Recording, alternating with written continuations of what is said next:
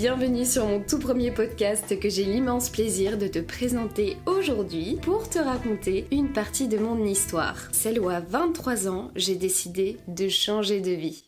Un beau jour, j'ai démissionné, j'ai déménagé à deux heures de chez moi, trouvé un nouveau travail, un nouvel appart dans une ville que je connaissais à peine. Bref, tu l'as compris, j'avais besoin de changer d'air. Mais alors tu vas me dire, qu'est-ce qui t'a poussé à en arriver là? Qu'est-ce qu'il s'est passé pour que je me retrouve dans cette situation Pour comprendre ma démarche, un petit retour en arrière est nécessaire. Tout a commencé à mes 21 ans lorsque j'ai vécu la pire période de ma vie. J'ai eu tout d'abord une très douloureuse rupture amoureuse avec quelques mois plus tard une rupture amicale. Ce qui a mis mon cœur complètement en PLS. Là, faut vraiment comprendre qu'à ce moment-là, euh, c'était la fin du monde dans ma tête et l'apocalypse dans mon cœur. Mais ce n'est pas tout, parce que j'ai également perdu mon indépendance après avoir vécu euh, deux merveilleuses années dans une grande ville pour la fin de mes études. Je devais rendre mon appartement et comme j'avais pas la force d'en reprendre euh, un autre toute seule en pleine rupture, sachant que toutes mes copines que je m'étais faites sur place rentraient chez leur famille, je suis retournée vivre chez mes parents.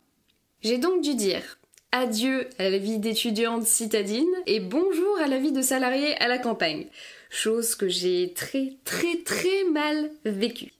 De base, je suis censée vivre les plus belles années de ma vie parce que je suis jeune active, j'ai la majorité et je suis quasi indépendante financièrement. Mais on ne me laisse ni le temps, ni l'énergie de le faire. Je passe ma semaine à attendre le week-end pour m'amuser et voir mes potes. Mais une fois le week-end arrivé, je suis éclatée de ma semaine. Si je me repose, je verrai pas mes potes, ce qui veut dire pas de vie sociale, donc je sors quand même et je redémarre ma semaine encore plus fatiguée que la précédente. Euh, sérieux, c'est nul d'être adulte? Enfin, excusez-moi, hein, mais je suis grave déçue de l'expérience hein, pour l'instant. Sachant que si tu as envie de t'amuser en vivant à la campagne, faut au minimum que tu fasses 30 minutes à une heure de route pour trouver un endroit assez festif, genre euh, discothèque, bar, festival, teuf. C'est toujours super loin. Et pour couronner le tout, je ne me sentais plus à ma place dans l'entreprise pour laquelle je travaillais. Je me sentais euh, juste comme une machine à faire euh, plein de sous-sous toute la journée, mais sans que j'ai la moindre euh, reconnaissance derrière, que ce soit exprimé oralement ou par plus de rémunération. Donc à la fin, j'y allais vraiment juste la boule au ventre. C'était terrible et j'en ai beaucoup pleuré parce que j'adore mon métier et ce genre d'expérience me fait beaucoup remettre en question ma passion pour la coiffure. Pour ceux qui ne le savent pas, je suis coiffeuse alors que en fait ça n'avait pas lieu d'être, c'était juste euh, l'entreprise qui ne correspondait plus à mes attentes euh, et, j'avais besoin de plus tout simplement. Suite à ça, j'ai eu des gros problèmes de confiance et d'estime de moi qui sont arrivés. Je passais mon temps à pleurer, angoisser pour l'avenir, me sentir euh, comme une merde, hein. on va pas se mentir, je me sentais très seule et j'étais bien que dans mon lit avec de la bouffe, Netflix, mon chien et mon chat. Euh, pour tout te dire, me lever me demander un effort euh, surhumain. Tu le sens le mental breakdown qui arrive là? Hmm? Et ouais, bah, bah ça m'a pas loupé. Hein. C'est quand même triste, hein, je trouve, d'en arriver là à, 23 ans.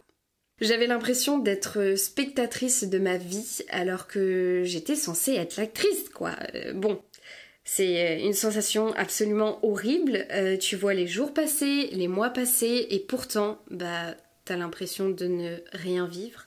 T'as juste l'impression d'être sur un putain de mode automatique et de ne pas aimer ta vie. Et tous les matins, je me réveillais en me disant mais qu'est-ce que j'ai fait pour être aussi mal dans ma vie? Qu'est-ce que j'ai fait pour m'en prendre plein la gueule, être aussi mal dans ma peau et souffrir autant en fait Et ça a duré euh, un an comme ça. Bien heureusement, l'année 2020 est arrivée et ça a été l'année de ma guérison. Les deux premiers confinements sont tombés pile au moment où j'en avais le plus besoin. J'étais avec ma famille et honnêtement, on vivait notre best life. Il faisait beau, on était tout le temps dehors, on bronzait, on jouait, on s'amusait, on prenait du temps pour nous, pour notre famille. Et ça, ça m'a fait énormément de bien. Ça m'a permis de prendre du recul par rapport à ma situation, de prendre conscience de ce qui m'arrivait et de ce que je pouvais faire pour essayer de me sortir de là. Et, euh, et pour ça, il fallait que je commence par prendre soin de moi. Mais genre, Pas juste de faire un masque et un gommage, hein, prendre réellement soin de moi. J'ai commencé par consulter une psychologue euh, qui m'a aidé à mieux comprendre ma situation et à l'accepter pour pouvoir mieux passer à autre chose. Elle m'a beaucoup aidé à gérer mes angoisses et mes peurs pour mon avenir. Elle m'a vraiment reboosté, redonné confiance et ça, ça m'a beaucoup rassurée. Je me suis également remise à la lecture, euh, notamment sur le développement personnel. Euh, c'est grave décomplexant et motivant, c'est comme une reprogrammation du cerveau total hein, sur notre manière de voir les choses et de les vivre et, c'est vraiment très intéressant. Et puis ça permet aussi de ne pas être sur un écran H24, euh, détail très appréciable quand on est une accro au téléphone comme moi. Je me suis aussi remise au sport, c'est là que j'ai commencé le roller, mais j'ai aussi repris la danse, le stretching, la marche, etc. Ça me permet de me défouler, de me réapproprier mon corps, mes sensations, mon énergie, et surtout de faire marcher les endorphines. Ça, on va pas se le cacher, c'est la meilleure partie du truc. J'ai également pris soin de moi à travers diverses choses comme l'alimentation, le fait de bien manger, de bien dormir, euh, des soins cosmétiques, euh, de la méditation guidée, l'ASMR, le yoga, j'ai eu recours à des pratiques euh, alternatives comme la voyance, les massages Reiki, l'aromathérapie, enfin Franchement, j'ai essayé plein de choses pour m'en sortir. Il euh, y en a qui ont bien marché, d'autres moins, mais l'essentiel, c'est que je faisais tout ça parce que j'avais envie de m'en sortir, et ça c'était déjà une super étape de franchir. Avec le recul, euh, je me rends compte que ce qui m'a le plus aidé dans toute cette histoire, c'est mon entourage ma famille et mes copines. Je les remercierai jamais assez de m'avoir soutenue pendant cette période-là parce que Dieu sait que c'était compliqué. Je sais qu'en général, quand on n'est pas bien, on n'ose pas en parler à nos proches de peur de passer pour quelqu'un de faible ou parce qu'on a tout simplement pas envie de déranger les personnes qu'on aime avec nos problèmes. Seulement, on a tendance à oublier que si on inversait les rôles et que c'était un de nos proches qui se retrouvait dans notre situation, bah on se montrerait présente pour elle, mais vu que ça nous concerne et que c'est toujours plus facile d'être le sauveur que la victime, bah on n'ose pas passer du côté de celui qui a besoin d'être aidé. Et ça, c'est vraiment un tort parce qu'une bonne conversation, ça peut changer tellement de choses. Le fait de se sentir écouté et encouragé, ça apporte beaucoup de bienfaits et euh, ça permet même parfois de trouver des solutions à nos problèmes ou juste d'y voir plus clair. Mais l'essentiel, c'est que ça nous fasse du bien. L'année suivante, j'ai décidé de vivre la vie que je méritais. Je me suis réveillée un matin, j'ai pris une feuille, un stylo, et je me suis dit maintenant, tu vas marquer tout ce qui manque à ta vie pour qu'elle soit exactement comme dans ton idéal.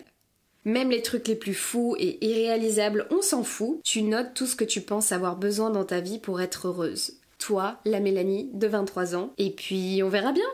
On dirait un film quand j'en parle, mais je vous jure que ça s'est vraiment passé comme ça. c'était, comme si j'écrivais une lettre au Père Noël, en fait, euh, de ce qui me ferait plaisir dans ma vie, tu vois. Sur cette fameuse liste que j'ai nommée la To-Do Dream, tu sais, on fait toujours des to-do list pour réaliser euh, toute une liste de tâches à faire euh, dans la journée. Et ben moi j'ai fait la même chose, mais en version rêve et sans aucune limite de temps. Comme ça, il n'y a pas de pression.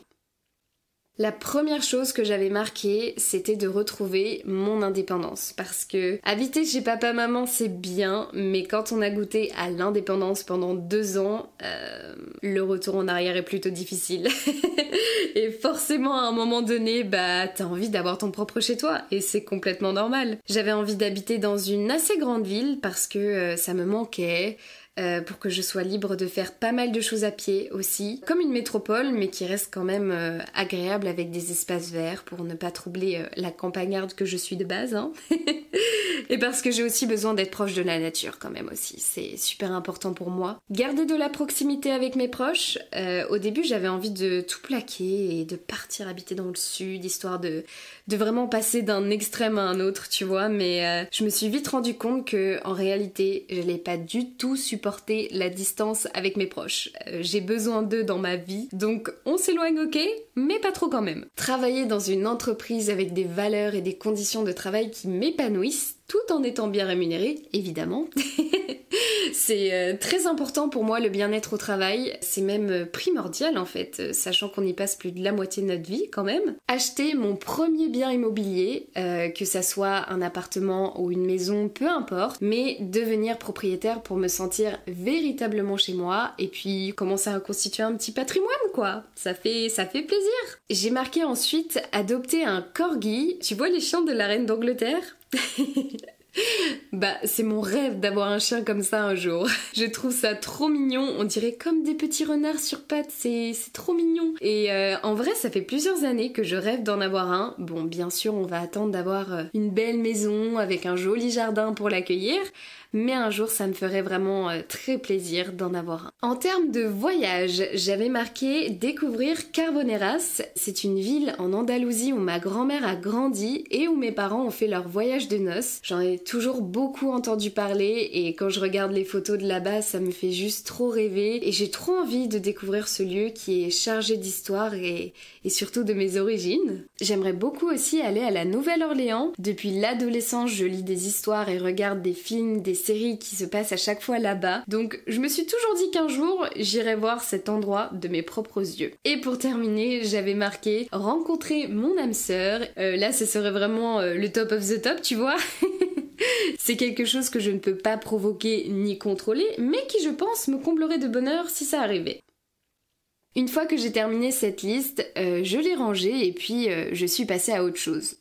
Quelques jours plus tard, je suis retombée dessus et quand je l'ai relue, j'ai été étonnée de constater que finalement, bah, elle me paraissait pas si irréalisable que ça en fait. Je me suis dit, bah, vas-y, tu sais quoi? On va le faire. On va vivre notre best life et on va la vivre dès maintenant parce qu'on n'a pas fait tout ce chemin pour juste rêver d'une vie. On a fait tout ce chemin pour en arriver là, à cette prise de conscience précisément. J'ai commencé par chercher une ville qui correspondrait le mieux à mes critères et pour ça je me suis beaucoup aidée du classement des villes les plus agréables à vivre en France. Tout simplement, hein, tout bête, j'ai pas cherché très loin. et de beaucoup de sites où des personnes partageaient leur expérience de vie euh, dans différentes villes. Ça, ça m'a vraiment beaucoup aidé.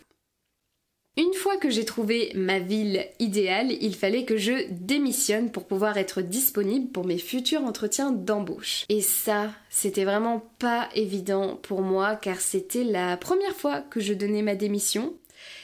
Et ça m'a beaucoup mis la pression. Euh, je vous avoue que c'était compliqué. Hein. En fait, j'avais peur de la réaction de mon patron, de l'équipe avec laquelle je travaillais, sachant que en fait j'étais la troisième personne dans l'année qui démissionnait de cette entreprise ça me mettait vraiment dans une position euh, très délicate. Mais bon, euh, j'ai pris mon courage à deux mains, j'ai été très soutenue encore une fois par mes proches, donc j'ai réussi à envoyer ma lettre. Euh, après, on va pas se le cacher, mon patron était loin d'être ravi, hein, mais bon, il a pas le choix, c'est la loi, il doit me laisser partir. J'ai eu l'occasion de pouvoir partir très rapidement, en plus comme je le souhaitais. En deux jours, j'avais quitté l'entreprise car j'avais accepté de faire passer euh, mes congés payés. Euh, c'était du donnant-donnant. Hein. Au bout d'un moment, euh, ma démission ne lui coûtait pas grand-chose. Et moi, je quittais l'entreprise le plus vite possible. Là déjà, à ce moment-là, une fois que je suis sortie... Waouh, et je me sentais libérée d'un poids. J'avais l'impression de savoir respirer de nouveau, enfin, le bonheur, vraiment. Pendant les deux semaines qui ont suivi, je n'ai absolument rien fait d'autre à part m'amuser, voir mes proches, dormir, manger, recommencer. je reprenais vraiment goût à ma liberté et au bonheur de la vie, c'était merveilleux. Mais ça c'était jusqu'à un petit matin où ma chère mère frappe à la porte de ma chambre en me disant tendrement qu'il va falloir que je bouge mon cul pour trouver du travail maintenant parce que c'est pas Versailles ici en fait. Coucou maman si tu passes par là. Donc je reprends mes recherches d'entreprises qui pourraient potentiellement me plaire. Et après en avoir vu plus d'une centaine, euh, j'en sélectionne trois que je considère comme mes salons coup de cœur. Et là, je vais mettre toute mon âme à créer un CV et une lettre de motivation qui déchire.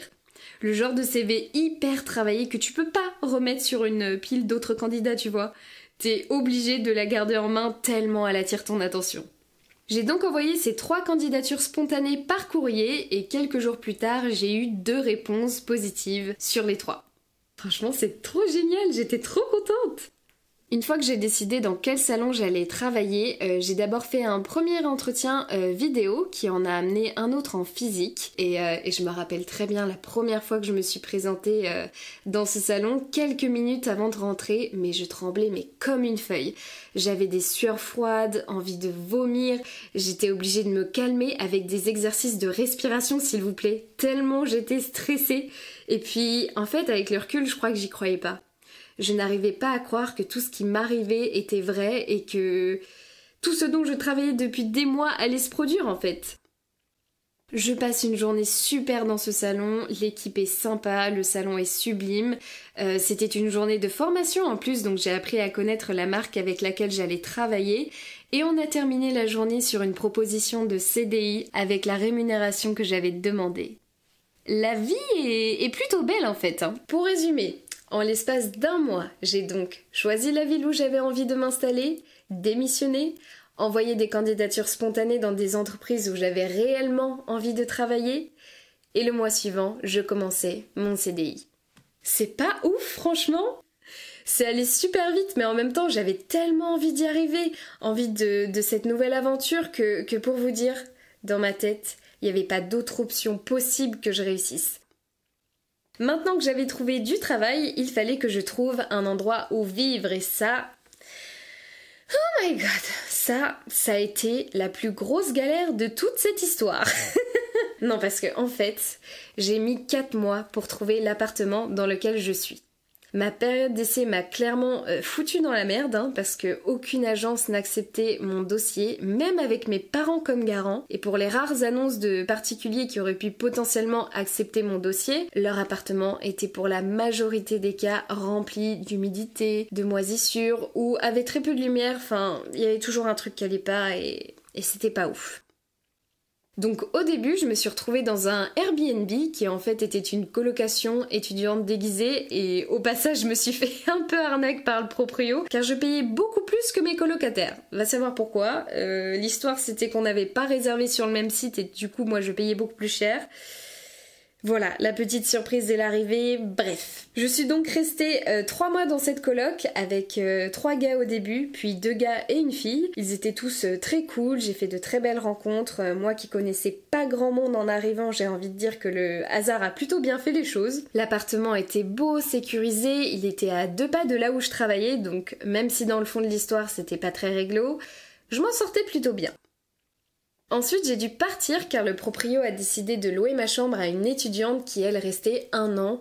Et comme moi, je prolongeais la location chaque mois parce que je lui avais dit que c'était euh, temporaire en attendant de trouver un appart, et eh ben il m'a gentiment poussé vers la sortie pour pouvoir prendre l'autre à ma place. Voilà Un pur bonheur. Du coup, je me suis retrouvée chez une copine qui m'a gentiment proposé de m'héberger 2-3 semaines en attendant que je trouve l'appartement dans lequel je vis maintenant.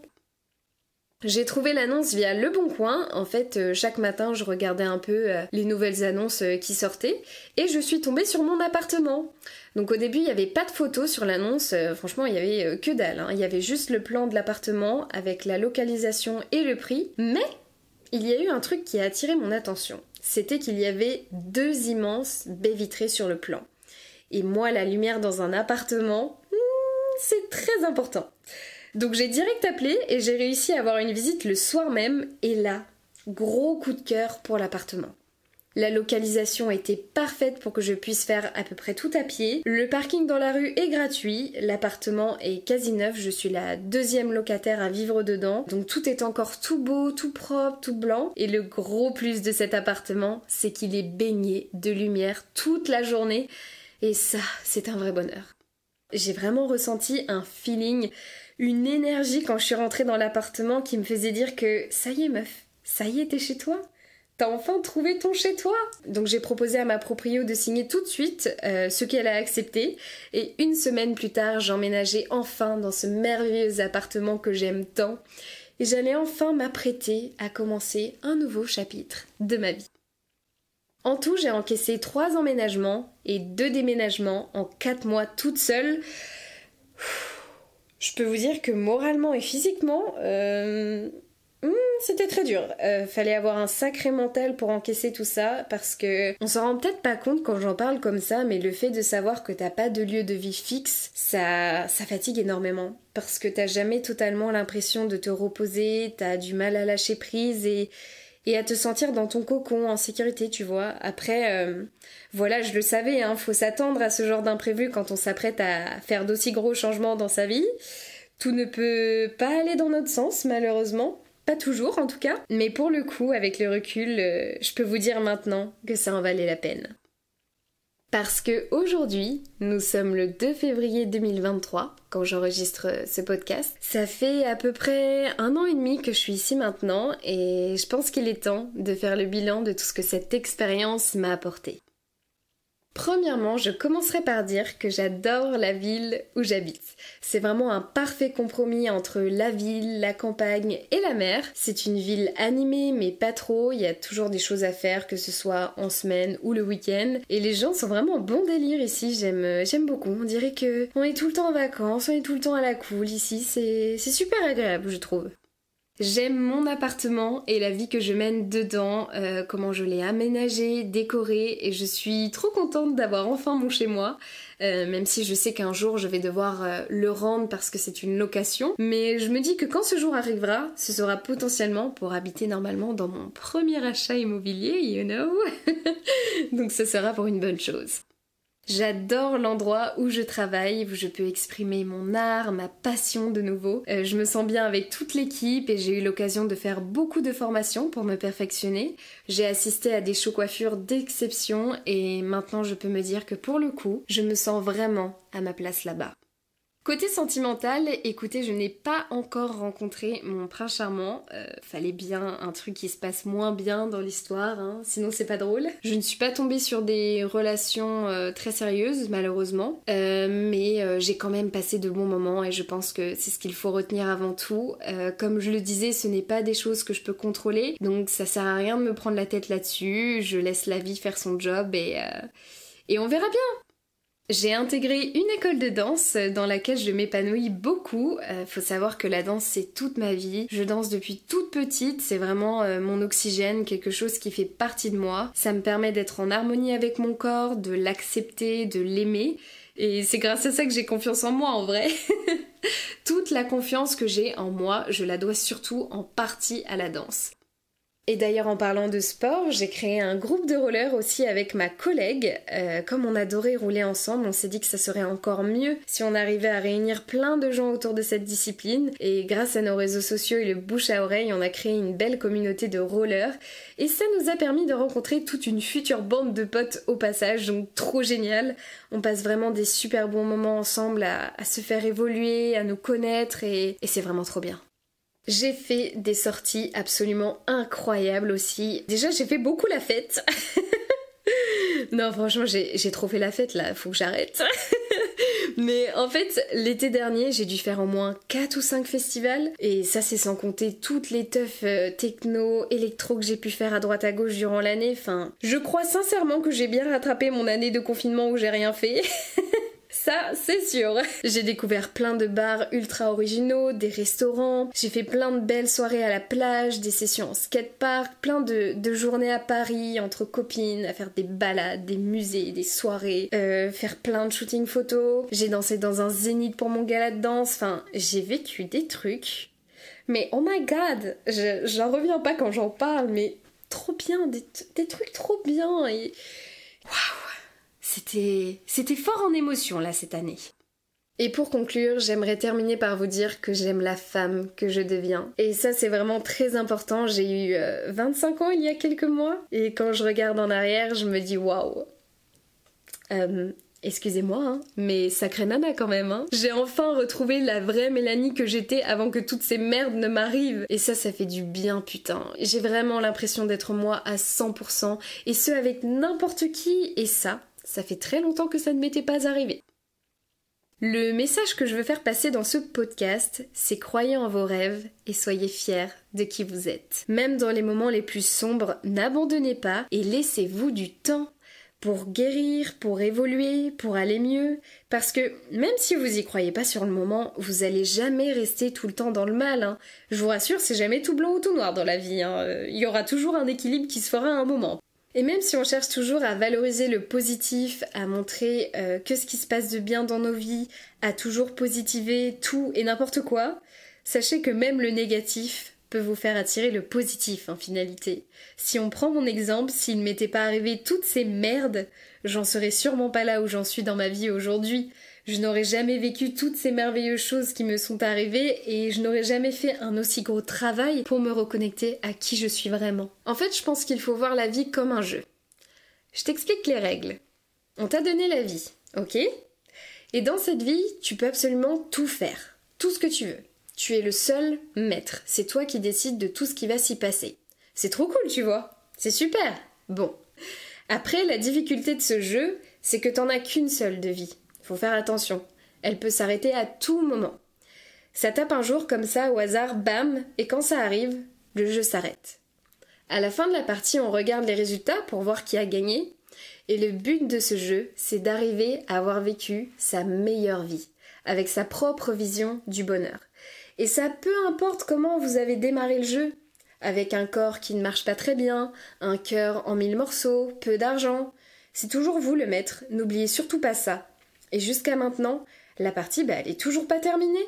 Vous pouvez encore tenter de remporter la partie. Alors à vous de jouer Merci de m'avoir écouté, j'espère que vous avez apprécié ce moment. Si c'est le cas, je vous invite à vous abonner ainsi qu'à me laisser des étoiles pour mettre en avant le podcast et donner de la force à ce projet. Je vous souhaite plein de belles choses, prenez soin de vous, aimez-vous, aimez les autres. Et je vous dis à très bientôt dans une prochaine vidéo et un prochain podcast. Des bisous. Mouah